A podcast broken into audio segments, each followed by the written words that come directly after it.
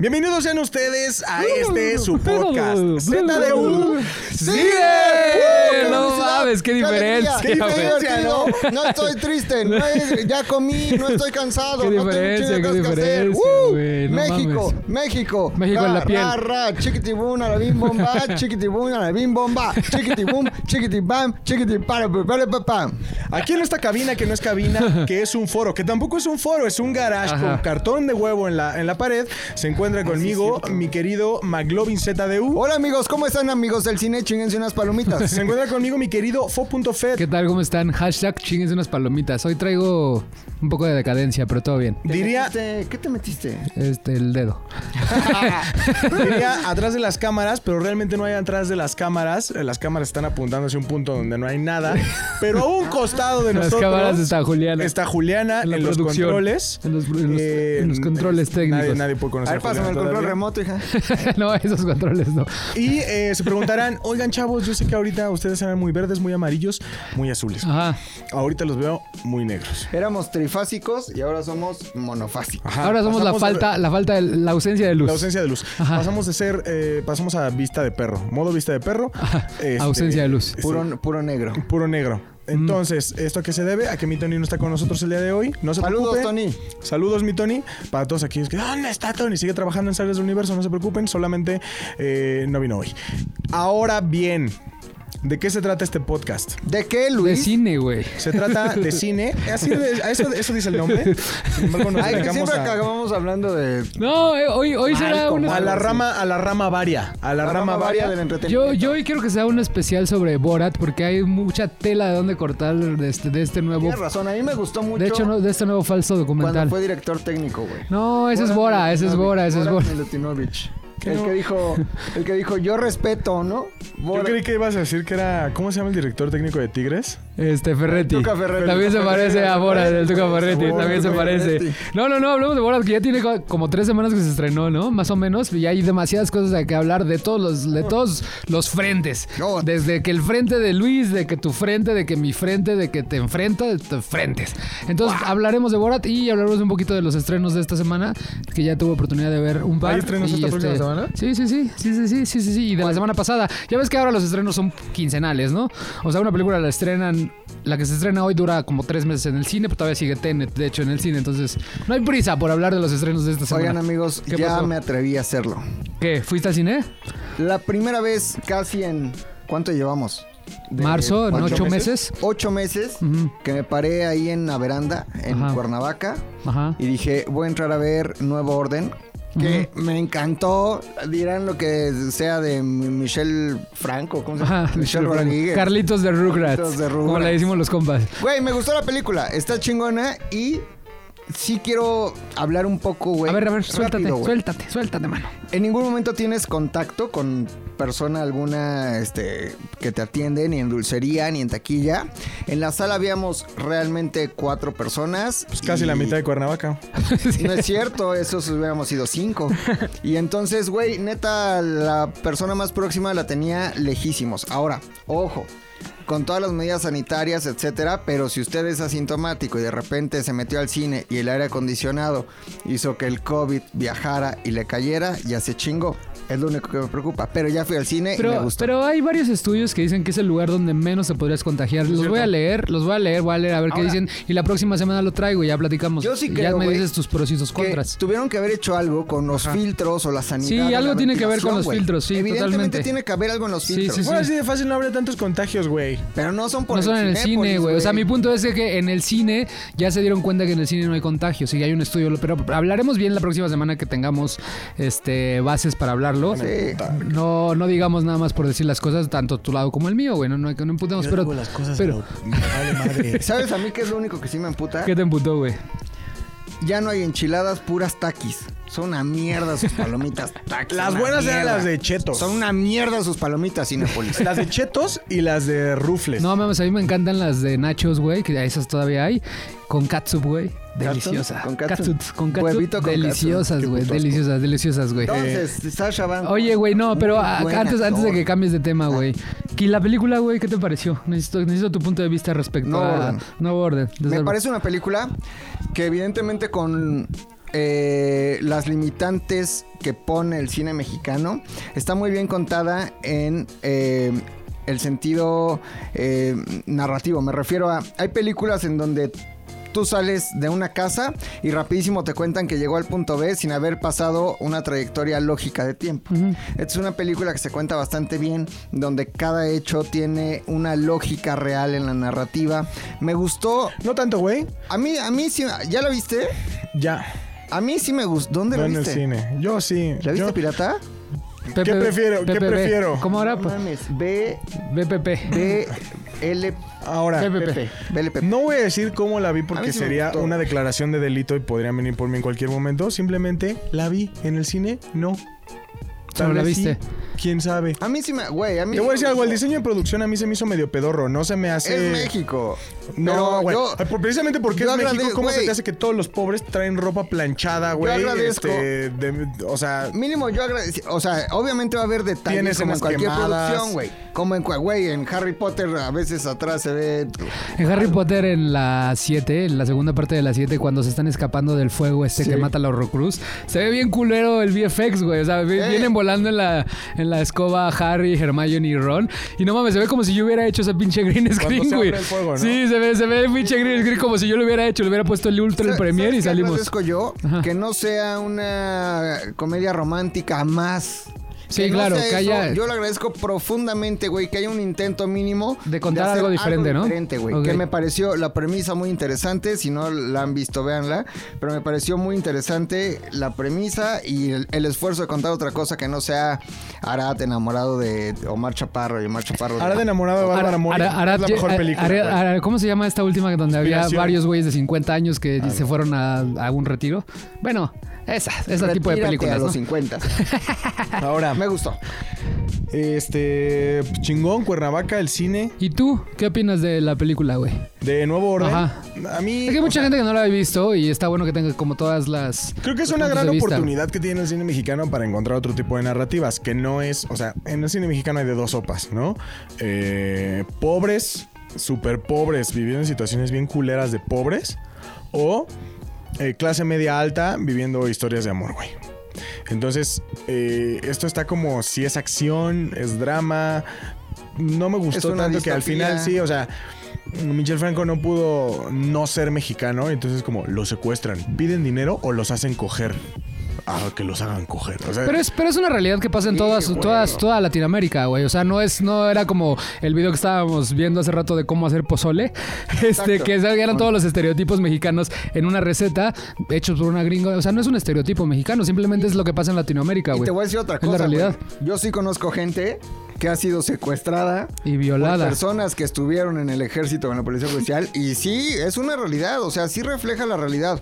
Pero no lo que- refleja la, cole- la- la realidad. Una cosa es que te secuestren y te violen, y otra cosa es. Totalmente grabo y la realidad, O sea, güey. mm, O sea, eh, eh, el ejército sí tiene ese grado de maldad. O sea, sí es gente que podría llegarte a hacer eso. güey. Y, y- y tomemos en cuenta que es una ficción, que es que, Es una que si lo llevamos al, al terreno de la ficción donde el ejército tiene el control de la ciudad, güey. Totalmente, O o sea, sea, ya- no, es, no es un documental. Mira, creo que es, una, es un experimento muy rescatable. Me gustó que no fuera un guion normal.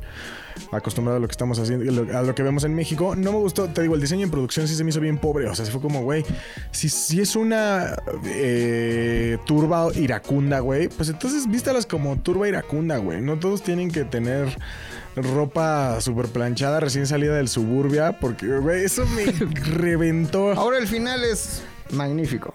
Sí, me encanta. Me Al encanta que, no- final que es se haya quedado ahí. magnífico y te sales de la sala de cine diciendo, ya me dio COVID. Muy bien. Final es magnífico. Pero bueno, hablemos de, bueno, ya, este, hablemos de Borat. Eh, si todos- todavía va a estar un chingo de tiempo el nuevo orden en las salas de cine, por si se animan, véanla. Y, si la no, quieren ver de la... Va a estar en Amazon, Y si, ajá, seguro. y si no, pues mándenle un mensaje a arroba el oso hombre en Instagram y que les pregunte, que les, que les diga cómo la vio sin ir al cine. Nadie lo va a saber. Ah, no me van a atrapar, güey. ¿No te van a atrapar? No volveré a la cárcel. Atrápame Ok. si puedes. No voy a volver a la cárcel si es lo que espera. Entonces, pues hablemos de Borat, ¿no? Este, ya, ya tenemos cortinillas, entonces aviéntenos mi cortinilla y empezamos a hablar de Borat, ¿va? Dame una F. Dame una O. Dame otra F. Dame otra O. ¿Qué dice? Estos son los fofismos, los fofismos aristotélicos, fofismos, fofismos, fofismos maquiavélicos. Estos son los fofismos, fofismos aristotélicos. Estos son los fofismos, fofismos más sintéticos. Ay, la cortinilla. Ay, manita, la cortinilla. todo, qué Oigan, por fin se estrenó Borat, güey. Después de 2006, ¿no fue la primera? 2006, si mal no recuerdo. Ajá. Y este y es una gran oportunidad para hablar de la corrección política que existe en nuestra época, porque pues, como se dan cuenta, ya nadie puede hacer ese tipo de cosas sin ser, sin que lo censuren, sin que, sin que se vayan al terreno de cómo es posible la chingada. Entonces, qué, qué chingón que Borat logró este estrenarse en Amazon Prime. Que por cierto, no, no era la idea de Sacha Baron Cohen, ¿eh? Sacha Baron Cohen ya la había, la había hecho, la hizo durante todo el, todo este año, todo el 2020, este, para estrenarla con, que tenía un deal con Universal para estrenarla en salas de cine, pero se dio cuenta de que iba a ser imposible que le llegara a, la- a toda la gente que, porque la gente todavía, específicamente en Estados Unidos, estaba como, está como dudosa de ir al cine. Entonces Amazon Prime, bueno, el Universal le dijo a este a Borat, oye güey, yo creo que vamos a tener que vender en streaming, este necesitamos al, al mejor postor que la vamos a estrenar ahí. Y Sacha Baron Cohen dijo, sí, no tengo pedo, solo con una condición que sea este que el, el- el- el servicio de streaming que la tenga no cobre un cargo extra por ver la película. Entonces, este, esa fue la única condición que le puso a, a Universal. Y Amazon fue el que llegó con los 80 millones de dólares para poder estrenar. Está muy bien, Está. Borat, güey. ¿Sabes? Ajá. Hablando de la corrección política, creo que se le permite a Sasha, a Sasha Ben y Eric. Se le permite porque... ¿Cómo se llama? Sasha Sasha Ben y Eric. Es muy clara la crítica dentro de su contenido, güey. Hay gente que disfraza eh, la crítica o que trata de disfrazarla con irreverencia pura y después se justifica diciendo, no, yo lo que hacía era una crítica disfrazada de incorrección política. Sin embargo, lo que hace Sasha Ben y Eric es muy valioso en el sentido de que sabes desde la premisa, desde, desde conociendo quién es Sasha Ben y Eric, ¿no? Pero desde el principio sabes que la película va a ser una crítica completa Totalmente, a todo, güey. Y Sí. por eso se permite toda esa gama de incorrecciones políticas, de faltas de respeto, de bromas, de chistes misóginos, de chistes pederastas, porque realmente Sí. es muy clara la crítica y no hay una sola persona que diga, ah, no, este güey se pasó porque así lo hace. Porque desde un inicio te, te, ajá, te dice que así va a ir. Claro. Y este. Y lo más cabrón es en esta. Él, el experimento que quiso hacer era, desde la primera película, era evidenciar a la, a la sociedad este, estadounidense que tienen muchos issues de racismo, de, de, de todo, güey. O sea, tienen como un chingo de pedos muy cabrón. Entonces él dijo, voy a hacer evidente todos los pedos que tiene la sociedad, la sociedad gringa. Y en este ahora lo, lo llevó del lado femenino. Ahora la historia se centra en la hija de Borat, ¿no? Que el objetivo principal de la, de la historia, él, él tiene que traerle un regalo a uno de los líderes de Estados Unidos para que lo perdonen en su país, porque si no lo van a matar. Entonces trae primero un changuito, luego no sé qué me dio, pero que no, no sé, no sé, Ansias, no sé qué me pasa. porque Luego me da ansia, pues me da ansia que este que, que, que, que se muera. Estos son los primeros cinco minutos y ya después el resultado tiene que traer a su hija y se la el objetivo de la película es Borat, este, llevándole de regalo a, a Mike Pence a su hija, güey. Entonces ahí se ahí se, se- narra todo el, contexto de la película. Es un documental, es un documental contado con ficción. Hay muchísimas cosas. Este, vamos, vamos de lo general a lo particular. Lo que hace Sacha Baron Cohen y lo que hizo en la primera película es hacer un documental sin que la gente alrededor supiera que estaba haciendo un documental, que estaba grabando él una película, ¿no? En la realidad, para hacer evidente todos los problemas de la sociedad. Entonces, en esta y en la anterior crea como una historia que este, es como el hilo conductor de todas las bromas que va haciendo este Sacha Baron Cohen durante toda la toda la este toda la, la película. Entonces, la historia es él, eh, Borat, queriendo llevar a su hija, pero con el problema de que ya todo el mundo conoce a Borat en Estados Unidos, entonces se tiene que estar disfrazando Pero constantemente. por eso yo creo que, o sea, esta segunda toma, esta segunda película, Ajá. sí hubo más. O sea, yo creo que sí es como un 70% ficción total. Que, que justo es, ajá, Ajá. a- a- a- Y ¿por qué? Porque es Sacha Baron Cohen. Entonces, que justo es lo que yo quería hablar de Borat para todos aquellos que no lo han visto y para los que ya vieron, que entiendan un poco de cómo se graba, porque sí es muy difícil grabar algo que se sienta ficción, pero que sabes que es documental, pero que sabes que las personas están re- reaccionando de una forma muy natural, o sea, que no se ve actuado. Sí. Entonces, hay muchísimas cosas que hay que son reales y que no son reales, entonces les voy a platicar como de cuatro o cinco cosas que son realmente que que son reales y que grabó y cómo fue que grabó Borat eso, ¿no? Oye, Manito, nada más déjame interrumpirte rápido. Dime. Hay una parte que me parece extraordinaria, Ajá. sin dar spoilers. Alert. Pero hay una parte en donde eh, Borat te dice, eh, llegué a los Estados Unidos y toda la gente me conocía por lo que pasó En el hace- 2006. En el 2006. Ujú.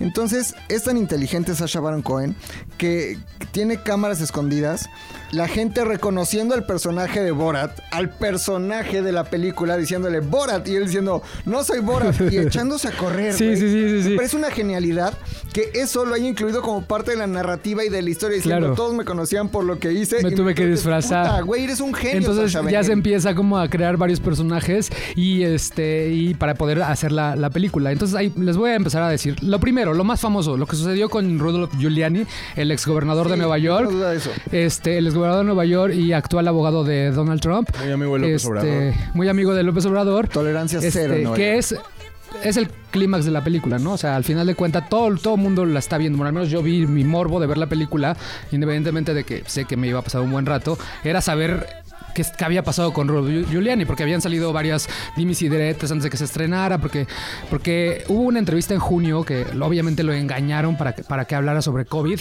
este, y sobre la administración de Trump. Y va esta, esta actriz que tiene 25 años, que se hace pasar por una, de, una niña de 15 Dime años, que que es la, No, pero, o sea, la hija de Borat. También hay que decirlo, o sea, en el momento de que, eh, que en el que Rudolf Giuliani esté en la entrevista, él sabe que la niña es mayor de edad, güey. Sí, sí, sí, o sea, él no, él no, él no cree que, es, que es una niña de Pero 15 dime años. que ese momento en donde se ve mano larga es... Lo que pasa es que es, no, no, no, no, no, todo, todo fue real, o sea, No cuando... Lo, lo- lo que pasó en julio fue que Giul- Giuliani dijo que le habían intentado hacer una broma, pero que se- él, él se dio cuenta, pero era muy, muy inteligente y no había pasado nada. Entonces Sasha Baron Cohen no dijo nada porque se guardó todo el material, pero en realidad sí sucedió todo lo que pasa. O sea, el momento cuando Borat entra con el boom, que es Borat disfrazado de otro güey, que entra con el boom, güey, este, y que Rudolph para la entrevista, este, ahí se dio cuenta que era una broma, pero lo que pasa en el cuarto ya, cuando se empieza como a No acomodar el mames. micrófono, No mames, este, sí, porque habían dejado una cámara escondida ahí como justo era la instrucción, güey. Ahora, que cabe mencionar, güey, que no es ilegal. O sea, porque si tú ves la película, te das cuenta de que... ¿No es ilegal qué? O sea, no es, no fue como y no hubo también. No, pero- no procedió como acoso ni nada de eso, güey. No, güey, Porque pero... la película era la, la propia actriz, güey, la que lo estaba propiciando. O sea, ella era la que le estaba Sí, tocando las piernas a ese güey. Lejos, que- lejos de, de lo legal, lo moral, güey. Es. Había clara, o sea, eh, la imagen de Rudolph Giuliani era el pinche güey que menos toleraba cualquier acto antimoral o anti este o, eh, eh, justicia y lo ves dándole así como que Sí, sí, sí, sí, niña, sí. O sea, O sea, era- sí hay un había como una entrada. manoseo. Al No, final, A ver, te- pero, o sea, también ponlo, ponlo en contexto. ¿Por qué es cagado, güey? Es cagado porque es un político que tú estás viendo de rabo verde, güey.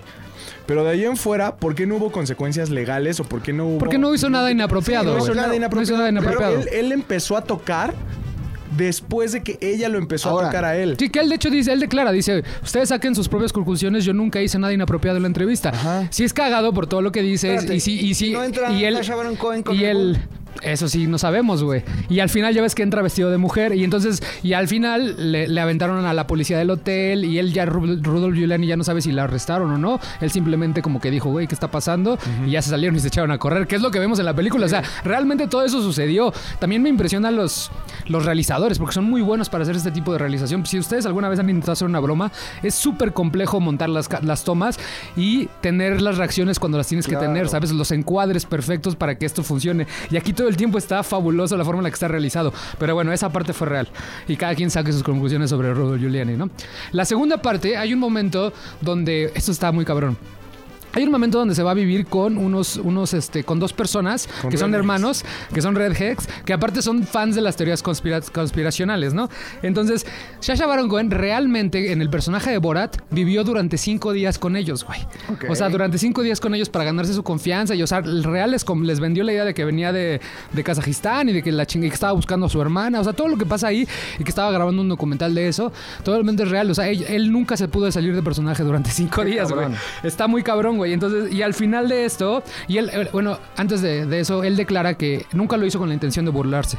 O sea, él nunca les hizo hacer cosas para reírse a expensas de ellos. Él simplemente les hacía conversación para que la gente conociera cómo es la sociedad estadounidense y sus todas sus aristas. O sea, en ningún momento Sasha Baron Cohen fue de, de, de iniciar una conversación para hacerlos verse como unos Y al idiotas. final ¿no? ellos tuvieron que aprobarlo, güey. O sea, Totalmente, ya el- cuando desde el hay un momento en el que contrato. pasan los cuatro minutos, o sea, pasan más de cuatro minutos en Que sales en pantalla, ya tienes que firmar, güey. güeyes tienen que firmar Ajá, que Pero al final imagen. ellos ya se vuelven, o sea, ya con conocimiento, después de, ok, eh, préstate para la broma, hay un momento en donde ellos ya se prestan para la broma. Que es justo el cuando van, ajá, que es el, el que iba a hablar. Es la, es la manifestación de la marcha por los por nuestros derechos, ¿no? Ahí ya está el este, personaje Eso, eso fue real, güey. O sea, eso, eso pasó en julio este, de este año. Y Sasha Baron Cohen se disfrazó como este granjero que canta una canción que había ensayado con estos Muy dos buena. chicos. Y de hecho, hay, hay, hay tweets del momento donde la gente se empieza a dar cuenta que es Sasha Baron Cohen. Pero hay, el 90% de la gente no conocía a Sasha Baron Cohen. Entonces, estos piensan que es un granjero que está cantando una canción que en contra de sus derechos y todo eso. Entonces, todo eso fue totalmente real. Este, yo acabo de retuitear en arroba fo.fet uno de esos videos que hay de gente random que lo subió, este, donde dicen, mira, es este Sasha Baron Cohen, está grabando. Entonces, toda esa secuencia donde él se sube a cantar una canción no es montaje, realmente sucedió. Pero Eh, ellos ya estaban en persona. ellos, los ellos ya sabían, ellos ya sabían, güey. Ellos ya sabían. Esa es la segunda. Después, la tercera, que eso me lo habías comentado hace rato. El momento cuando entra a la. con estas este, abuelitas judías, güey. Ya, me encanta. Me encanta ese Cagadísimo, güey. Que entra, que entra con A todos los sinagoga. estereotipos de un, de un judío. ¿Qué, qué era? ¿Qué era la nariz? Traía la nariz, Larga, traía las garras, güey. así. No mames, cagadísimo. Me encanta. Y traía como su kipá con este caireles. Sí, bueno, este, en, este, en este, este lugar, esta conversación con estas dos señoras fue real. O sea, todo lo que está grabado es real porque ellos lo tomaron de un, de un lado como como tranquilo, pero la gente de producción les tuvo que explicar que era parte de, o sea, ellos querían que los judíos, que la gente conociera lo que los judíos habían pasado en el holocausto. Entonces esa fue la única forma de convencer a las señoras de que les ayudaran a hacer como esto, pero Y las señoras la son realidad. y es la realidad. Entonces, este, porque de hecho había la, la familia de la señora, porque una de las señoras falleció, güey, este, antes de que saliera La antes de que saliera la película al aire, y entonces le habían metido una demanda a la producción, güey, porque habían utilizado, o sea, como querían meter una demanda. Entonces, como los convenció Sasha Baron Cohen fue decir, yo estoy haciéndole, yo quiero, quiero que la gente, la gente conozca lo que pasó en el holocausto, entonces yo no voy a cortar esa parte, la voy a dejar completita, pero déjenme ustedes exponer mi realidad de cómo la gente tiene estereotipada a los judíos. Aparte, Entonces- ese güey es eh, judío ortodoxo. Sí, entonces ya sabía como perfecto. Entonces, bueno, esa parte también fue, fue real, real, real, real. Y la única consecuencia fue, te dejo completa la conversación del holocausto, le hacemos como un tributo, no nos burlamos de nada. Simplemente quiero que la, la reacción de estas dos personas Y no al se ver... burla, o sea- no, no, se- no se burla en ningún momento. Lo, lo que decíamos al principio, creo que cualquier persona con tres dedos de frente que esté viendo Borat se da cuenta que lo que está haciendo Borat es una crítica real a cómo se percibe a los judíos y cómo se estereotipan. Claro. No se está burlando de los De judíos, se está burlando de, ellas. los que se burlan de los Claro, judíos. y, y de ni- no- ningún momento se burla de estas señoras, ¿no? momento. Al contrario, y ellas le dicen, no, ven, acércate a verte buen pedo. Dicen, no, ven, te vamos a explicar lo que es un judío. No me comas. Sí. No mames, no te voy a comer. La otra parte, güey, cuando va a entregarle a la hija a la convención a Mike Pence. Eso también Ah, sucedió, güey. eso fue noticia. Ajá, eso fue noticia, eso también pasó, nada estuvo montado y estuvo, estuvo cinco horas de que entra al, al, al, al recinto vestido del Ku Klux Klan a cuando se disfraza de Trump. Estuvo cinco horas en el baño, dice, estuve cinco, años, cinco horas en el baño escuchando conversaciones de republicanos porque este, lo estaban buscando porque era el güey que se, ves- se- se entró vestido de Ku Klux Klan, entonces tuvo que esconder cinco horas hasta que le avisaron que ya estaba Mike Pence este, en, en el escenario. Entonces se vistió de Trump en chinga y salió y lo hizo y todo también fue real y salió en las noticias. O sea, Es ni- cagado, fue- o sea, en ningún momento fue momento montado y, y, este y ese es uno. Y la última que es más que creo que es el momento más álgido para mí de la película que yo no podía, güey. Neta estuve a punto de decir, le voy a pausar, mañana le voy a seguir. No sé si esto es demasiado, güey. ¿Cuál se imaginan ustedes? El- en la clínica de abortos. Mm, No. no. pero está cagadísimo esa parte. Sí, según yo cuando le empieza a decir, ah, porque aparte la clínica de abortos a la que van es una clínica de abortos normales. Eh, Son de las Es un cristiana. ginecólogo. Es un ginecólogo, cristiano. Ah, sí, claro, que, que eso que, que le que empiezan a decir que eh, le hacen creer que, es, que tuvo sexo con su hija, ¿no? Ajá. Que al final del día lo que le hizo fue Ah, le regaló una. Ya sé cuál, güey. ¿Cuál, güey? Va y la deja con la niñera y le da el platito para el agua. Esa es, esa es otra parte. Bueno, qué bueno que tocas ese punto, güey. Este, antes de entrar como al momento que yo creo que es el más álgido. Lo de la niñera, güey, también estuvo cabrón porque la niñera, creo que era de Ohio. Sí, bueno, no era de donde grabaron. Ellos grabaron en Washington todo. Entonces la contrataron, le dijeron, vas a ser parte de un documental, pero vas a ayudarnos a cuidar a una niña que viene de Kazajistán con su papá y te vamos a pagar, creo que 400 dólares al día. Este, quiero que necesitamos que nos ayudes a, a- en esta parte del documental. Y dijo, y sí, pues ella no tenía trabajo por, por COVID y jaló. Después se dio cuenta cuando sale el tráiler que fue parte de una broma, güey. Entonces, y al principio se hizo un desmadre porque la, la gente, porque le sacaron de contexto una declaración y habían dicho que se había sentido traicionada, pero la realidad no fue que no se sintió traicionada, simplemente que ella no podía creer cómo o sea, que, que le habían quitado como un peso de encima porque ella no podía creer que, había- que hubiera gente en el mundo que tratara así a sus hijas, güey. claro, güey. ¿Sabes? Porque, o sea, pero en todo el momento mientras estuvieron grabando a la, a la, a la ella, nunca le dijeron que era Sasha Baron Cohen, de- ni nada, no sea nada que ver. O sea, ella sí creyó que era un güey de Kazajistán que así trataba a su hija, que la traía encadenada, que le daba de tomar agua en un plato de perro. Todo esto sucedió.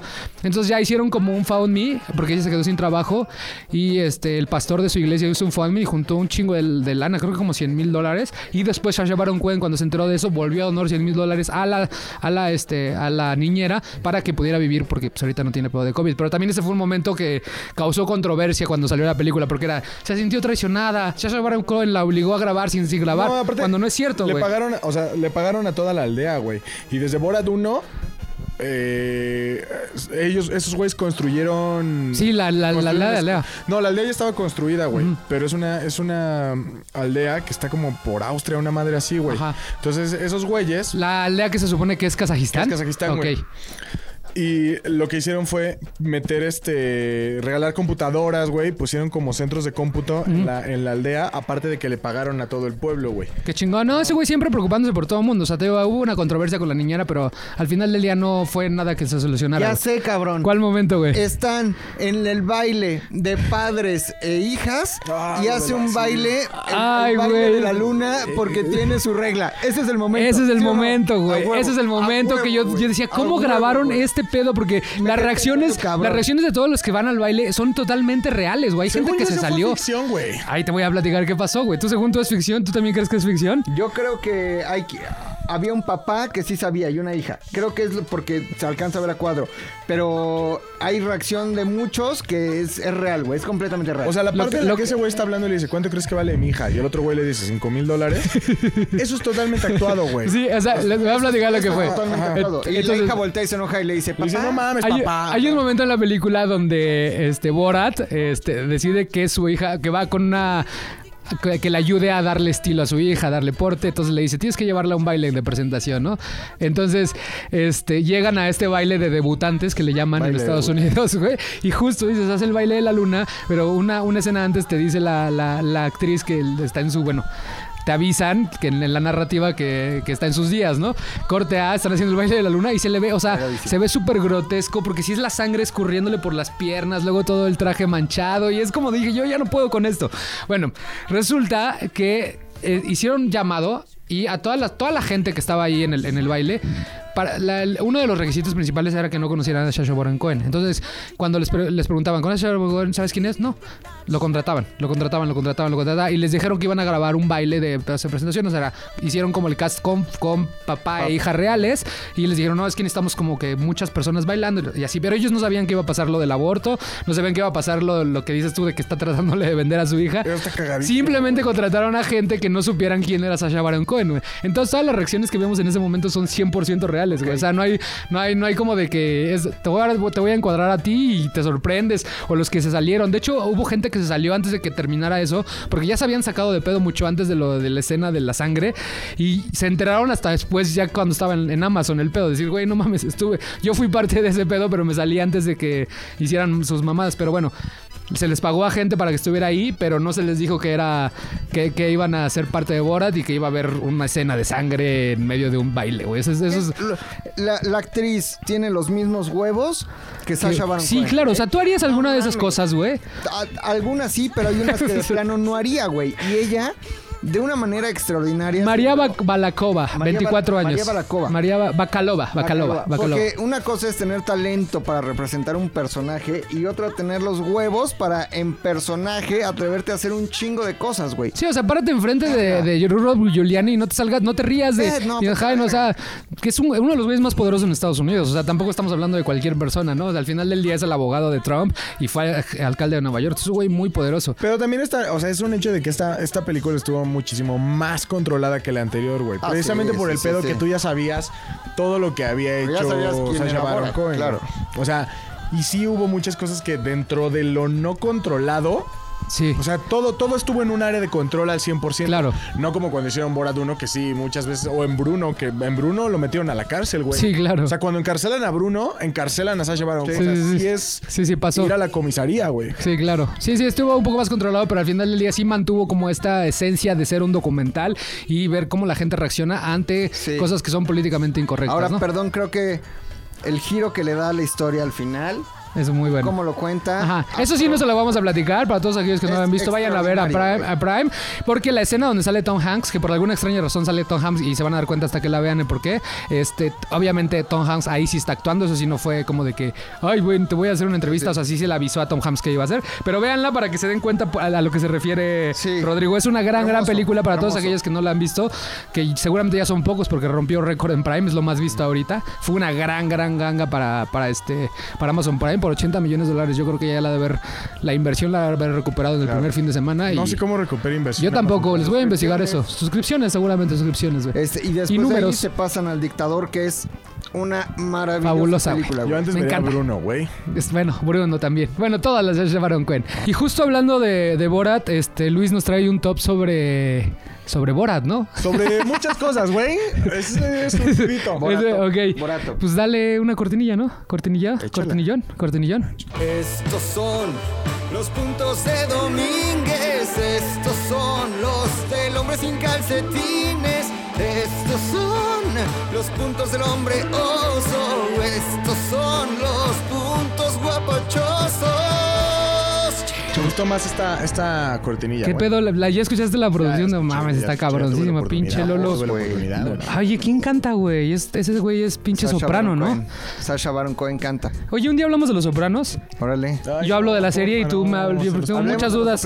Hablamos mucho de los sopranos, ¿no? Me Ok, encanta. a ver, güey, top. No mames. ¿Por qué, tiene, ¿Por qué le vamos a hablar de los sopranos? La serie, güey, la mejor serie de La HBO. mejor serie Pero bueno, a ver, güey. Dijo nadie. Ahora, este es el top de los falsos documentales. Los mejores falsos documentales, o por lo menos los que tienen que ver para que digan, ah, ya entendí de qué va el pedo, güey. Eh, obviamente, Borat está en el conteo, pero antes de eso quiero empezar con el número 5, güey. Cinco. Número cinco, cinco, cinco, cinco. Precisamente les hablé de Bruno. Aquí lo, lo cabrón de todo es que fue. Aquí sí todo fue real. O sea, porque como que fue el cáliz de todo mundo. O sea, Bruno fue el cáliz de Sasha Baron Cohen, fue el cáliz de los productores, fue el cáliz de todos los que dijeron: ¡Ta madre, güey! ¿Cómo le vamos a hacer para, para hacer un falso documental cagado? Bruno, ¿qué es, güey? Bruno es un eh, conductor de televisión austriaco, gay, neonazi. cagadísima. Entonces. Ya que las cosas se contraponen, ¿no? Gay neonazi. Gay neonazi. Cuando le cancelan su programa va a Estados Unidos. Y entonces es todo el desmadre que se hace, se hace eh, en Estados Unidos. El objetivo de todo esto es que este Bruno hacía como entrevistas a varias celebridades. Entre, y entonces para poder conseguir todas esas entrevistas, Sí. la producción de Borat mandaba la carta diciendo que eran de parte de HBO. Entonces decían que eran, decían que eran O sea, mintieron, güey. Así es como todo. Y así es como llegaron todos a Bruno, güey. Ah, así es como todo mundo les empezó a, les empezó a decir que sí para las entrevistas.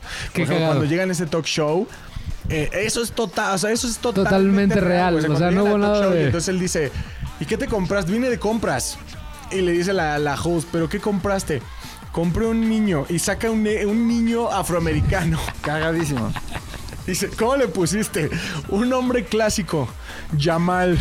O sea, güey, Es hermoso. no mames. Es- es- es fabuloso, No, es fabuloso, Cuando meten a la cárcel, hay una parte en donde va y desmadra el, el- el- irrumpe uno de los desfiles de la moda en Milán. Sí, lo meten a la Lo meten cárcel, a la cárcel. Y cuando están, cuando están grabando la detención de Bruno, o sea, ese güey actuó hasta que se metió a la patrulla. Porque toda esa escena es Sí, era la material, policía, real. la policía italiana encarcelando a Sasha Baron Cohen. Este. Hay una, hay una eh, secuencia, ah, bueno, lo que te digo de HBO, imagínate qué tan convincente era que consiguieron entrevistas con Bono. El Sí, güey. sale Chris Martin, Elton John, Bono, Sting. Qué cabrón, güey. Un chingo y así fue como las consiguieron, ¿no? Aquí tengo otro dato que mira, yo tengo mi acordeón, ya le aprendí A ver. Ponlo, pégalo en una parte en donde no se vea. que no se vea que estás leyendo. Ajá, güey. A mí Bruno me gusta muchísimo más que las dos Borat, güey. Sí, es muy cagada. Es muy cagada. A mí me gusta más Borat 1, pero bueno, no, me gusta más una que seguramente. Es que Bruno tiene algo que muy pocas cosas me me provocan, güey, que es la quiero dejar de ver porque me siento incómodo con lo que está sucediendo. Sí, y sí pasa, ¿eh? A mí me pasó con, con Borat 2. Güey, está cagadísimo. Hay una parte y véanla, es oh, está. Sí, Se es- las voy a contar porque si no se las cuento van a decir, no voy a ni siquiera hacer el esfuerzo por verla. Ajá. Están hablando con un como espiritista. Entonces el espiritista, eh, Boras le dice, es que quiero que traigas a un, no me acuerdo qué famoso es, pero le dice, quiero que lo traigas a la vida, que, como que lo que se presente aquí. Y entonces el, el espiritista le dice, es que ya está aquí con nosotros, está presente. Güey, este cabrón se para y dice, quiero que me indiques en qué parte del cuarto está. El espiritista le indica en qué parte del, del cuarto está el espíritu como convocaron. Y este güey se empieza, güey, toda la mímica, así, hace toda la mímica. Se baja y le empieza como a chupar el pito fantasmal al espíritu. pero, güey, ¿Dónde está Bruno? Eh, Bruno, güey, está en, en San Luis Potosí. Ah, ya San Luis. Y ya se va a ir a Japón. Este, no, güey, el pedo que no está en ningún streaming y solo la pueden comprar. La pueden comprar por 150 pesos, güey. Es la única forma de verla vale la pena al 100%. Vale la O sea, pena. ¿Comprarla en físico? No, no, no, comprarla en digital. En, En, ¿Pero dónde? Apple TV, 149 pesos. Vale la pena. Ok, También seguramente está en YouTube. o sea, pero también comprada. Comprada, O sea, ajá. Porque manejan como lo mismo. O sea, si ellos rentan, ellos rentan lo mismo. Por la licencia. yo les pido, eh, Dinero. neta, que haga. Si ustedes son de los que, oh, sí me gusta Borat, está bien cabrón. Güey, Bruno es Borat más, más, Más loco. más crudo. Se O sea, tienen que verla. Se Está, armen. Se arme, se arme Bamburia. Va. Número 4. Cuatro, No me acuerdo, es una cuatro, serie que se llama American Vandal. American Vandal. Ah, American ok, Vandal. ok, sí. Está sí, en Netflix, es original de American Netflix. Vandal. Esto ¿De qué va, este sí es todo un, es todo ficción, es un falso documental todo guionado. Pero está cagadísimo. En una escuela de Estados Unidos, en una secundaria, eh, tienen como a un. Eh, a un vándalo serial, ¿no? Entonces el, el punto es que a todos los a todos los profesores les pinta cacas en sus a todos los profesores les pinta cacas, ¿no? En sus en sus en sus carros. Y entonces los directores dicen quién fue, nadie sabe quién fue, entonces agarran como al peor, cacas. a- agarran como al peorcito de la escuela y le dicen, seguramente fuiste tú porque pues estás de la chingada. Y lo corren de la escuela. Y entonces uno de los alumnos de la, de la, de la secundaria dice, pues yo voy a documentar toda mi investigación para demostrar que yo no creo que haya sido ese güey. Entonces toda la investigación del chavito demostrando que el bully de la escuela no fue el que pintó las cacas Claro. en los, en los, En- los este, carros de los maestros. carros de los maestros. ¿Qué es lo interesante de esto y está cagadísimo? Es que está contado neta como un documental criminal. Ok, o sea, está ya, ya, ya. totalmente comentado. eh, Ya. eh, Como co- Bad Boy, Bad Boy. Neta, sí, es, es todo un documental criminal. Pero de la situación cacas. es súper sí, estúpida. sí, claro. Está cagadísimo. Las eh, la situación es tan irrelevante y le dan tanta importancia que es lo que hace American Vandal tan cabrón, güey. Eh, Se hace Netflix. Netflix Y es este, original y ya ¿qué tiene es? dos temporadas. Ah, la primera es- es la que vale la pena. Esa, la- esa es La la del que iba la cacas es la primera. Sí, la del las cacas. A ver, número 3. Número 3, 3, 3, 3. El lado oscuro de la luna. Sí. Dark Side of the sí, Moon, sí, ¿no? Sí, sí, sí. Es un documental francés. Lo más cabrón de este documental es que sí. hasta la fecha, hasta la fecha hay gente y sitios web Que aseguran. que aseguran que el documental es real. Neta, güey. Sí. Te Qué voy a cagado. explicar la historia de A ver, este documental. Habla de cómo, de toda la investigación que evidencia a Hitchcock como el talento detrás de la llegada a la luna. O sea, es como la prueba definitiva de que sí fue Hitchcock el que hizo todo. Que Estados Unidos nunca llegó. ¿Por qué Sí, tuvo tanta credibilidad, güey? Porque eh, se fue estrenada en el canal francés. ¿Cómo se dice arte en francés? ¿Arte? Ajá. Arte. Art. Arte. Ah, bueno, pues así se llama el canal. Es un documental, haz de cuenta, de como el canal 11 de Francia. En donde eh, todos los Subsidiado por el gobierno. subsidiado por el gobierno y todos los documentales que, que pasan, pues evidentemente es como el Canal 11. Tú sabes que lo que pasa ahí, pues al final es real porque Es cultural. tiene, o sea, viene a partir de un ingreso gubernamental y siempre están como enfocados en la parte de la ciencia, ¿no? El pedo es que el, eh, el documental lo hizo el canal para el Día de los Inocentes. Pero la gente, la gente se lo cree. O sea, ya, ya, ya, ya. Ajá. Ya, la ya gente entendí. se lo creyó Verga, cabrón, güey. Se estrenó el Día de los Inocentes y La aún así la no gente eh, eh, eh, creyó que era, que era súper real, güey. Hasta el día de hoy, si todavía buscan el lado oscuro de la luna, muchísima gente y van a encontrar muchísimos sitios web. Es más, no busquen el documental, busquen como... eh, Sí, lo estoy... estoy- Hitchcock, el pedo de el pedo de cómo Hitchcock construyó la llegada del hombre a la luna Kubrick. en un set. Kubrick, Kubrick, Kubrick. Kubrick. Cómo Kubrick, dije Hitchcock desde el principio. Güey. cubre, no te preocupes. Tapen todos esos. Dale. Kubrick. Kubrick. No son Hitchcocks, son Kubrick. Es que para mí yo solo soy su imagen, entonces veo un pelón. Sí. eh, digo, es lo Kubrick. mismo. Kubrick. Ajá. Este. Entonces cubren como toda esa historia y al final eh, búsquenlo así. Kubrick, Kubrick. llegada a la luna Documental. y van a encontrar un chingo de sitios, yo lo hice. Van a encontrar un chingo de sitios que van a decir, si quieres informarte más, ve este documental. Y el documental es, Es, es, falso la- es el falso documental. Es un falso Qué cabrón, güey. Ya, ya lo encontré, está en YouTube completo. Este, véanlo, pero bueno, ya con el contexto de que es falso, que no crean todo lo que digan. Qué cagado, güey, que la gente se lo creyó. Es como George Orwell Tontos, cuando. Es como George Or- Orwell Con la guerra de los mundos, güey, cuando hizo esa, esa transmisión de radio. Idiotas. Qué cabrón. Número dos. dos, dos, dos. Número dos, dos. Me odio a mí mismo por ¿Así se poner, por poner esto en el top. Ajá. Porque personalmente eh, no me cae muy bien Woody Allen. Ok, ok, ok. No mames. ya sé de cuál vas a hablar. Sí, claro, de Selly. Celi, güey. No mames, es una maravilla de, de falso documental, güey. ¿por qué no te cae bien? ¿Por qué no te cae bien Woody Allen? Güey, porque es un acosador. Es un agresor sexual. Ok. No, hay, po- hay sus teorías también, ¿eh?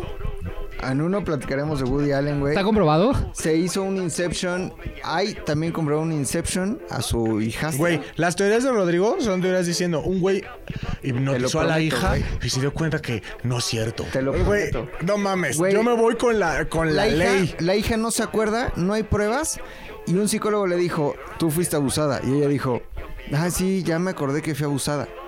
Güey, no hay una sola prueba. Pobre mi Woody Allen, güey. Es lo único que quieres hacer cine, una película al año, güey. No mames, Güey, pobre no seas desagradable, Allen. güey. güey. No apoyes. Woody Allen, yo estoy contigo porque no está comprobado. No eres Kevin Spacey, no eres este Alex Intec acosando niños, eres Woody Allen, estoy contigo. Qué maravilla, güey. Habla, dales contexto, güey. Me pusiste muy de buenas, güey, porque muy poca gente conoce Selig, güey, el falso documental. La historia me habla encanta, de- me encanta. La historia me habla de Leonard Selly. Sí. ¿Quién es este güey? Es una persona que tiene la capacidad de mimetizarse con el ambiente en el que llega, pero de una manera como sobrenatural. Ajá, sí, o sea, no es como que pueda actuar, sino que realmente su cuerpo eh, toma acciones al respecto. Por ejemplo, llega con judíos ortodoxos y automáticamente le crece barba. Y se- y- o sea, es una mamada. Es fabuloso, güey. O sea, es... eh, eh, Es como los gemelos fantásticos. Sí, su cuerpo, su cuerpo tiene la capacidad de adoptar las características físicas de aquel grupo en el que se encuentra. Hasta puede hablar otros idiomas, güey. O sea, hasta puede, hasta puede cambiar el idioma para, para, para, para mimetizarse dentro de un grupo, dentro de Sí. una, una congregación social. ¿Qué fue lo que lo más cabrón? Que Woody Allen, yo creo que sí fue de los primeros. Tomen en cuenta que Selig es antes de Borat y todo eso. sí, sí, sí, sí, sí, güey. Eh, eh, Woody Allen le metió verosimilitud. Es del 83 Selig, güey. Ajá. Es dos años más grande que yo, güey, la película. No mames, tiene 37 años. 37 años la aparte hizo. está güey. cagadísima. Está verguísima, güey. Eh, Woody Allen lo que hizo fue tratar de eh, aumentar el grado de verosimilitud poniendo figuras que supuestamente saben de que son como autoridades en determinados En los temas. temas. Iba, iba y los confrontaba, Iba ¿no? y los confrontaba, güey. Entonces, por ejemplo, eh, uno es Leona, no, es este Soul Below, Below, Below, So Below. Below the line. que evidentemente no se preocupen si no saben quién es, yo tampoco sabía, güey, lo tuve que googlear. Eh, él ganó el Nobel de Literatura. Y es uno de estos personajes en los que a los que se lee como que va y, y- y tiene como cierta interacción, ¿no? Polémica en la, en la pantalla. ¿Qué es lo rescatable de esto? No que haya sido hecha por Woody Allen.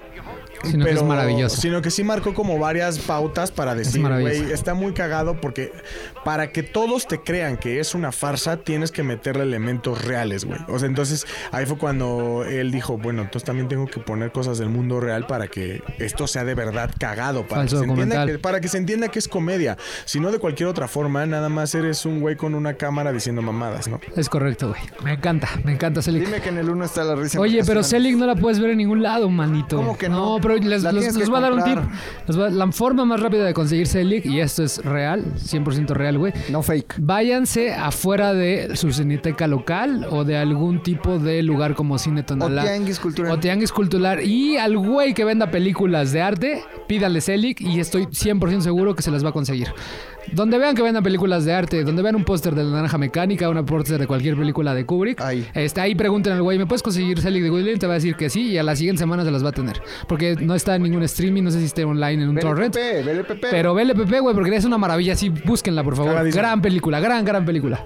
Ok, número uno. Uno, uno, uno, uno. ¿Es Borat? ¿Ya se los había dicho? Ni se... Borat. Ya como que se sorprenden, güey. ah, no Ay, mames. Yo pensé que era la risa en vacaciones. Y aquí más allá de hablar de temas como los que ya habló Fofo, que me quemó como cuatro.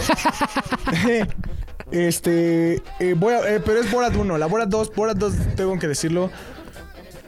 Yo sí creo que fue 70% actuado. Ok. No soy actor, Las dos son muy buenas. no soy director, Ajá. pero hay cosas que dices. Aquí hay guion, güey. Sí, o sea, como la parte del papá y la hija. Esa Ajá, parte es sí, sí, sí, súper. sí está guionada. Ah, o la, o la parte de la. Del ginecólogo. Del ginecólogo, sí, también se ve súper. Sí, sí, no sí. mames, un, un ginecólogo cristiano te manda la chingada En así corto, en corto, en cortina, güey, sí. Entonces no, no creo que eso haya sido real. Borat 2 por eso quedó como... ahí, ahí, Ahí. está. Es el pretexto para hablar de estas, ¿no? Borat 1 está cagadísima porque Borat 1 sí fue... eh, venía después de Bruno, después de que ya habían comprobado que hacerlo rough era arriesgado, pero podía funcionar. Claro, valía la pena. Eh, esto es un dato no comprobado. Se dice, se dice, se dice. En algún momento también eh, Pamela Anderson lo comentó. Ya estaba mal con Kid Rock. Y fue hasta que salió en Borat. Donde Kid Rock dijo, güey, ya, o sea, esto es súper indigno, güey. Ya, No, no puedo- no puedo creer que me haya casado contigo. güey". O sea, Hasta aquí Rock tiene límites. ah, tiene límites, güey. Y fue cabrón. por Borat Claro, que decidió divorciarse de Pamela Anderson. qué cagado. Si ustedes ven Borat, hay Que una van a entender. cagadísima Van a entender. con Qué Pamela bueno. Anderson. Ya después de. bueno se divorciaron, después de 16, 14 años, ya el spoiler ya no cuenta, güey. Bueno, llega un momento en el que Borat ¿Quién no ha visto Borat? Bueno, si no, la- para los que no han visto, este, ¿No has Juliana no la ha visto volar, Juliana? pero las va a ver todas este fin de semana. Una, una tras otra. a ver, Pamela Anderson. te, te reta Sí, te reta. emocionalmente. Eh, sí, no, no mames. Yo casi pauso la dos, güey. O sea, no mames. O sea, puedo estar. No mames. Yo sí, yo sí, un momento me hice la pregunta. ¿Me realmente me está gustando esto? O sea, la dos, la dos. Dije, realmente lo estoy disfrutando porque la, tuve que pausar en un momento y volver a retomar porque sí es demasiado. O sea, dije, mi humor, mi tipo de humor ya cambió y 14 años después este pedo ya no me gusta. Siento que, o sea, sí está bien hecho, está cagado, pero a mí en lo personal ya no me pega. No sé, algo me pasó, algo me movió, güey. Pero no lo estaba disfrutando al 100. Estaba más con cosas raras en mi, en mi, en mi cuerpo, güey. No sé si era eso. A mí me. Cosas raras en, En mi cuerpo. Yo cuando veo cosas incómodas, no mames, sí las disfruto, güey, pero las veo como con un ojo. Como más. tapado como con la cobija, ¿no? Así sí, justo, sí, güey. Pero. Y Borat es en que así, Borat que Ah. está buscando una mujer estadounidense para, para casarse. y secuestra a, A Pamela. secuestra a Pamela Anderson, güey. Qué nivel, qué nivel, güey. ¿Por qué? Porque pues, trae su tremendo cabuz, Sí, ¿no? No, cagadísimo. O toda esa parte es actuada. Eh, pero, o sea, Pamela Anderson sí queda como de una forma. Güey, o sea, al final explotan el estereotipo que Claro, fue Pamela claro. Anderson durante años. Sí, sí, sí. Y entonces ya Guardianes de la Bahía. dijo, no mames, está de la Estás chava. esto, No, güey. Oye, y- estoy viendo mi aplicación mágica que solo está para rentar, güey. No sé si está en Amazon. la Borat. 1. Ajá. No, Borat 1 está en, ay, en Amazon. Ah, ok. ¿Sí? Pues sí. En Amazon. Yo acabo de ver que solo está para rentar, pero si está en Amazon, ¿Tienes aprovecha. Amazon en tu. Ahorita la busco, ahorita la ¿Tu busco. Sí, mobile? sí, sí, sí, sí. Pero gran, gran, gran, gran, gran documental, güey. Ahorita lo busco, pero. Falso. Gran fal documentary, ¿no? Que le llaman. Gran Documentary. Ahora. También cabe rescatar que lo que te, lo que lo que caracteriza a las producciones eh, en donde participa Sasha Baron Cohen es que toda la promoción se hace en personaje. Sí, güey. Va a todos lados a. Va a todos lados vestido de personaje. ¿Qué hicieron en Borat 1? Hicieron una conferencia de prensa enfrente de la embajada de Kazajistán en Washington. Entonces ahí fue cuando empezó como a toda la gente cuando vio la promoción empezó a sacarse de pedo porque no sabían realmente qué estaba sucediendo. O sea, no, no, no, no Sí, había ver. como un antecedente. Y cuando Sasha Baron Cohen, digo, de por sí tampoco es el actor más conocido del mundo, 20 años después, güey. Sí, Borat, o sea, no, sí. Borat es lo que le dio el. Exacto, sí, sí, pero sí, en ese claro, momento. Pero si tú lo veías en la calle, no ubicabas quién era Sacha Baron Cohen. Mucho menos Borat, y de repente ves que algo está pasando enfrente de la embajada de Kazajistán con un güey rarísimo. Evidentemente, todos los reflectores voltean para allá, güey. Claro, güey. Y De hecho, que- lo hizo con Alex Montiel. ¿Qué? Dio el, le dio una entrevista para el estreno de Borat 2 en Borat 2. ¿El Junket fue en, en personaje? Ajá, en personaje. En Explica a la gente que es un junket, güey, porfa.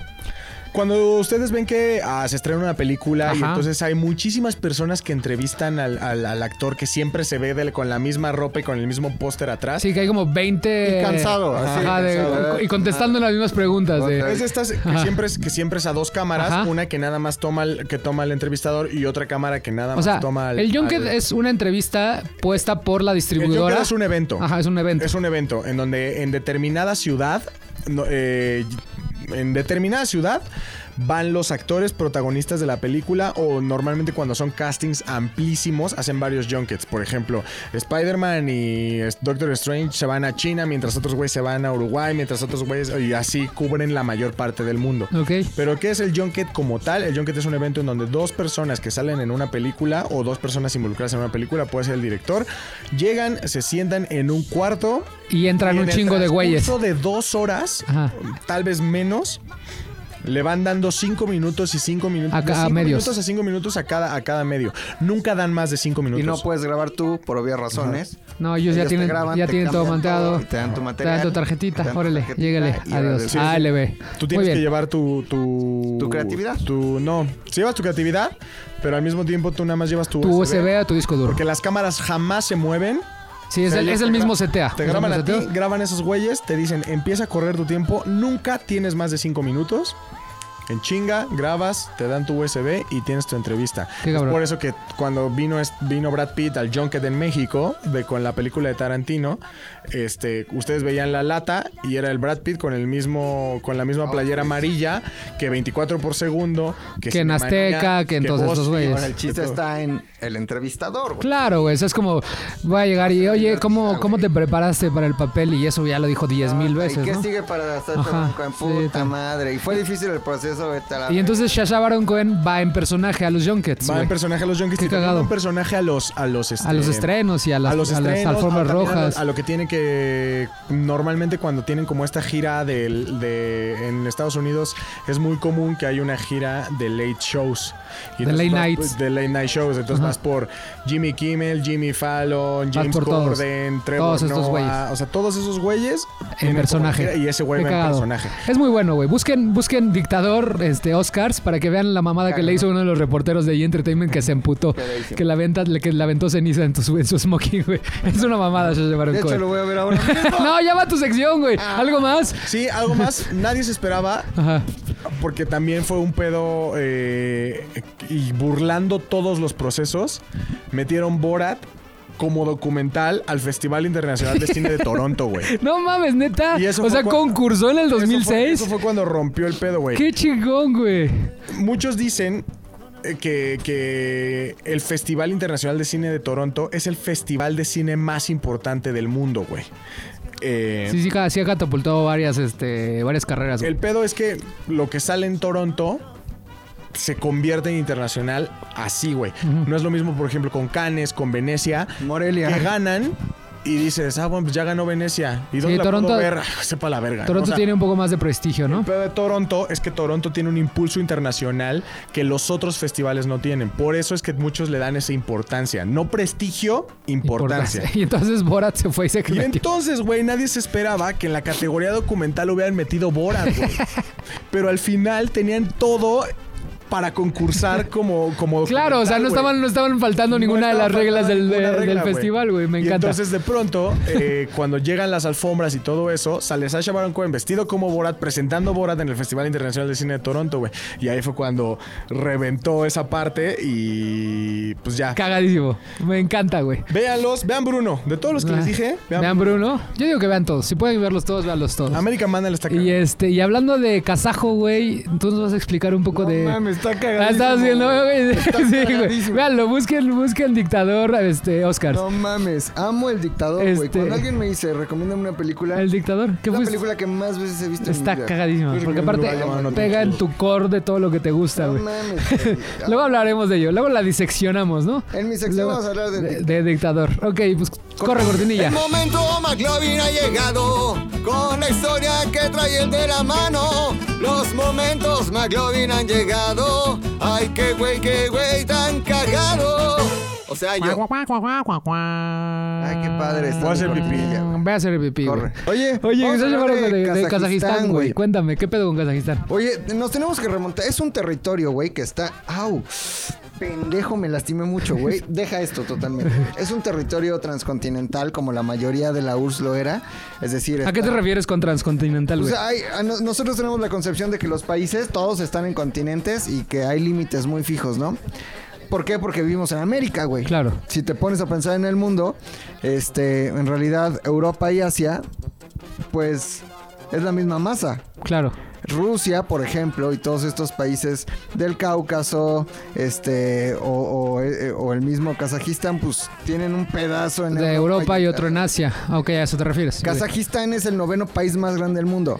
Contrario, vaya. Ay, cabrón. Ahora, Sasha, Sasha Baron Cohen trata de retratarnos una realidad muy estereotipada Sí, también. sí, sí, sí. sí. Súper O estereotipada, sea, Kazajistán, sé que es. Kazajistán tiene desarrollo, Kazajistán tiene industria y ahorita veremos por qué tal vez esa concepción kazaja Si yo sí voy a Kazajistán, creo que son puras aldeas como las que veo en Borat, güey. Jamás.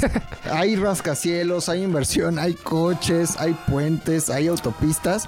Pero eh, bueno, es el noveno país más grande del mundo y es uno de los eh, países grandes que no tiene salida al océano. Tiene una salida al mar, al mar Caspio, pero acuérdense que hay mares que no son mares, como el Mar Negro. Que, El- que el- están en medio del, del Sí, que continente, son ¿no? Grandes lagos. Como el Mar Muerto, como el Mar Caspio. Es la única salida que tiene Kazajistán a una eh, más No tienen mar, Tienen mar. como Uruguay. Exactamente. Exactamente, Lucu. Como Cuernavaca. Güey, Cuernavaca, Lucu. güey. Puebla, güey. Has probado los camarones de Puebla. Ay, Buenísimos, no, güey. he probado el camote de Puebla, es lo que he probado. Oye, su dulce típico. Eso es típico. Su semita poblana. Oye, güey. el, entonces- mo- el camote y el, el mole, Todo. mole, camote y su molito, ¿no? el camote y su molito. Entonces, este. Nos tenemos que remontar a 1917, güey. Cuando. ¿Te acuerdas que había un señor que se llamaba este, Lenin? Ajá, Lenin. Lenin estaba refugiado eh, porque estaba haciendo una revolución intelectual en contra de los últimos zares o del zarismo de los, de los últimos Romanov. Entonces le paga a Alemania un barote a, a Lenin, güey.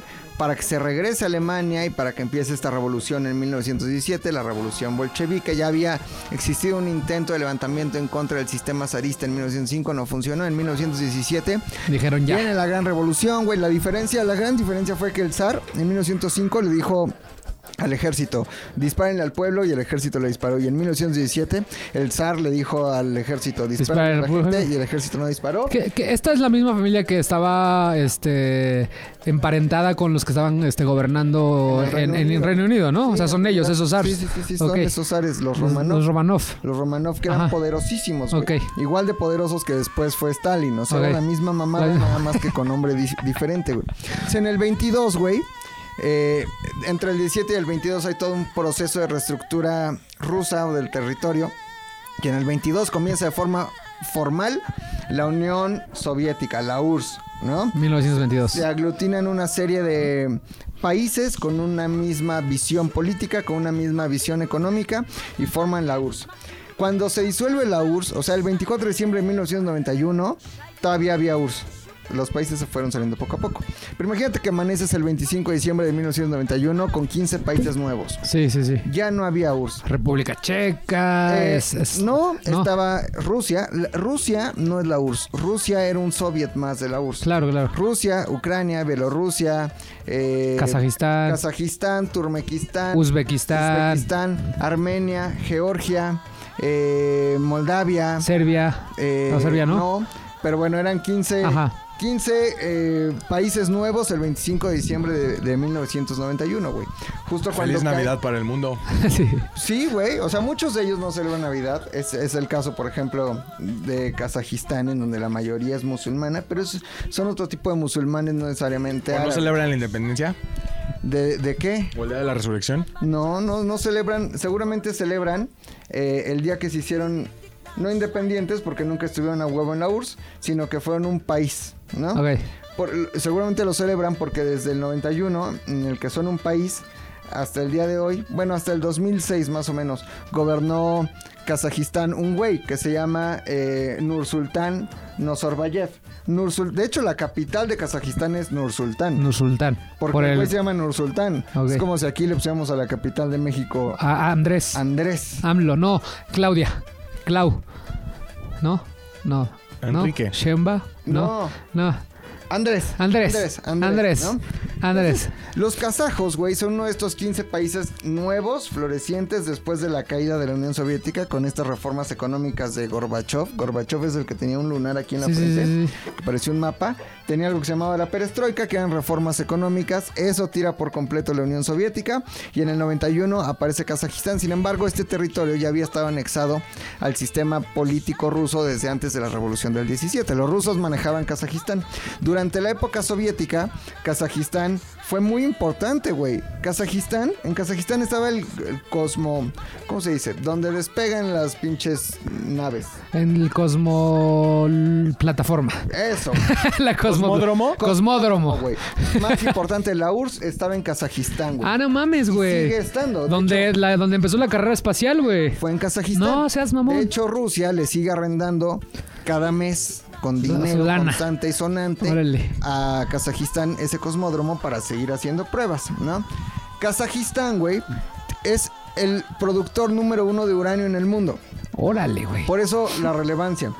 Porque a través del uranio, este hombre, Nursultán Nazarbayev, es que se hizo inmensamente rico. Hay un sistema unipartidista donde solo hubo un presidente durante años, güey, y en donde sí la gente vivió durante mucho tiempo una situación de pobreza muy cabrona. Sin embargo, hoy en día Kazajistán va hacia adelante, güey. De hecho, de toda Sonó esta zona- campaña priista. Sí. Vamos, Kazajistán Vamos, adelante, Kazajistán. pero toda esta zona y de todos estos países, este, de, de- del Cáucaso o de lo que se conoce como el, bueno, sí, es la, zona del, Cáucaso, que son en realidad todos, güey, descendientes de turcos. Que está, que está cabrón, ajá, que justo te iba a comentar. Si te está cabrón estando en Rusia, en Moscú, te das cuenta perfecto quién viene del Cáucaso, güey, porque son, to- son culturas totalmente diferentes. De hecho, hay muchas personas del Cáucaso más, todavía más este, arraigadas, de familias más arraigadas, que si tú ves hablando, tú- tú- a ti te ven hablando con una este, ucraniana, con una de Kazajistán, que traen como su velo y que ella no quiere que le hables, o sea, te pueden hasta matar sus hermanos, sus primos, o sea, porque son culturas muy arraigadas Como todavía. la Santama. Está, que está cabrón el pedo del Cáucaso. La comida es deliciosa del Cáucaso, es como la comida mexicana es deliciosa. La, la- la música es increíble. pero, pero sí está, sí es muy arraigada. El Su... Cáucaso sí está súper pobre, o sea, Sí. principalmente Georgia y Armenia. Ajá. es lugares muy relevantes y muy pobres, güey. Pero toda esta otra zona eh, pasan cosas muy importantes, güey. Y en realidad hay que saberlos diferenciar. El flaco Smith, por ejemplo, no sabe lo que es un árabe, de un turco, de un persa, de un ruso, güey. Claro. El ruso, el ruso, ruso, ruso moscovita, Ajá. es ese grandote güero. Ajá. Todo esto, todo, todo el Cáucaso, güey, en su mayoría son mongoles, o Sí, sí, sí. de mongoles. En el caso específico de Kazajistán, eran nómadas, güey. Nómadas de esta zona montañosa eh, que hablan, que hablaban una lengua eh, evolucionada del turco, pero un turco no necesariamente es un árabe, ni una persona de esta zona es un árabe. Hay mucha gente que confunde este tipo Donald de Trump confunde árabe. árabes, no son árabes, Cree que todos son árabes. Son descendientes de, de- de los turcos y además está muy cagado, güey, porque ahora vamos a entender por qué en Borat se tocan este tipo de estereotipos. En ciertas cosas sí son muy retrógradas, güey, o muy absurdos en su forma de pensar, güey. Ellos escriben en cirílico. El cirílico Sí, es, sí, sí. Yo es tomé el alfabeto ruso. El cirílico es el que usan los rusos, a diferencia del latino. Y también escriben de alguna forma en árabe, porque una zona de Kazajistán alcanza a ser eh, árabe, ¿no? Entonces, en su mayoría hablan cirílico y escriben en cirílico.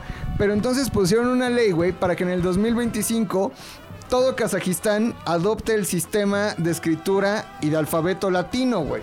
¿Por Es- qué? No sé, güey, es una pendejada como... Porque aparte todos sus vecinos son cirílicos, güey. Claro, o sea, no güey, todos mames. hablan cirílico.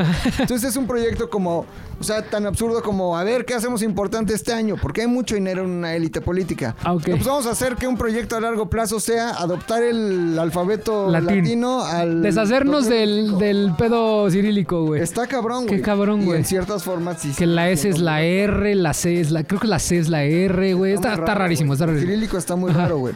Ahora, importante, güey. Son muy inteligentes en, otra, en otras cosas, güey. Los kazajos son de los pocos países que están en la OTAN, o en la Organización del Atlántico Norte. Y que le juegan con Dios y con el diablo. Sí, que Estados Unidos, Rusia. con Estados Unidos y se llevan bien con Rusia y se llevan muy bien con España, güey. Kazajistán vive en gran medida de las exportaciones o de lo que le vende España, güey. O sea, Y están le- pegaditos a Rusia, güey. o sea, cabrón, güey, están pinche- pegaditos a Rusia, güey. Sí le están jugando, le están acariciando las bolas al, al, al, al pinche al toro, güey. Al toribio. Pero lo, lo que me gustaría que nos lleváramos, güey, Ajá. es que lejos de esa imagen muy estereotipada de... De Borat, sí. De, Eso- de aldeas. Eso no es, eso no es, güey. Creo que es más cercano al Soconusco, güey, o ver aquí un pueblo en Oaxaca, lo que nos muestra, lo, lo que nos muestra Borat. Que lo que realmente, que lo es, que realmente Kazajistán. es Kazajistán. Qué cabrón, Vi güey. el dato en muchos lados, güey, y no pude comprobarlo. Ajá. Pero supuestamente en Kazajistán le habían dado un tipo de premio a la producción de Borat porque los puso en el radar. Después de que lo censuraron al principio. Pues no lo sé. No sé, a, lo güey. mejor me está, a lo mejor me Porque es está un radar, es un radar muy a culero, me güey. está pasando lo del documental. Sí, luna. te estás- Por eso se los estoy diciendo, se los estoy Ay, anticipando. Seguramente. O sea, lo vi hecho, en muchos sitios. Cuando habla no del gran líder, o Ajá. sea, sí existe esta figura de gran líder, porque siguieron con la costumbre política soviética más no económica, güey. Pero hay un gran líder, que es este güey. Sí, este, pero no vive en unos pinches cuartos ahí todos culeros como en la película, güey. Sí, o sea. Y nada más para terminar, güey, estos güeyes eran nómadas. Toda la han sido nómadas y han sido muy libres y han sido de repente medio salvajes. Kazajo quiere decir alma libre o espíritu libre y todos estos países terminan en eh, Stan, porque en persa Stan literalmente quiere decir lugar y en turco kazajo quiere decir de espíritu libre, entonces es el lugar en donde viven los de espíritu libre, Ah, porque qué en su bonito. mayoría pues eran unos nómadas que iban ahí Qué cabrón, güey.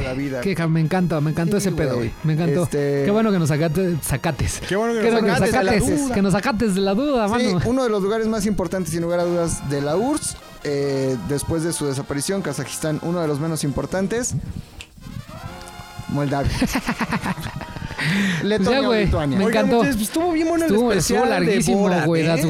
Estuvo güey. muy bueno el especial Ah, de Borat. me encantó. Eh, ¿Qué más, muchachos? Los Ya de nada, siempre, ¿no? los- ¿Dónde ¿Dónde dátelos. nos pueden seguir, amigos? ¿Dónde En, nos pueden seguir? en- en todas nuestras redes sociales que son arroba este, sin experiencia, arroba sin excepción, arroba ZDU Cine. No es cierto. En ZDU Podcast en todos lados. Facebook, Podcast, ajá.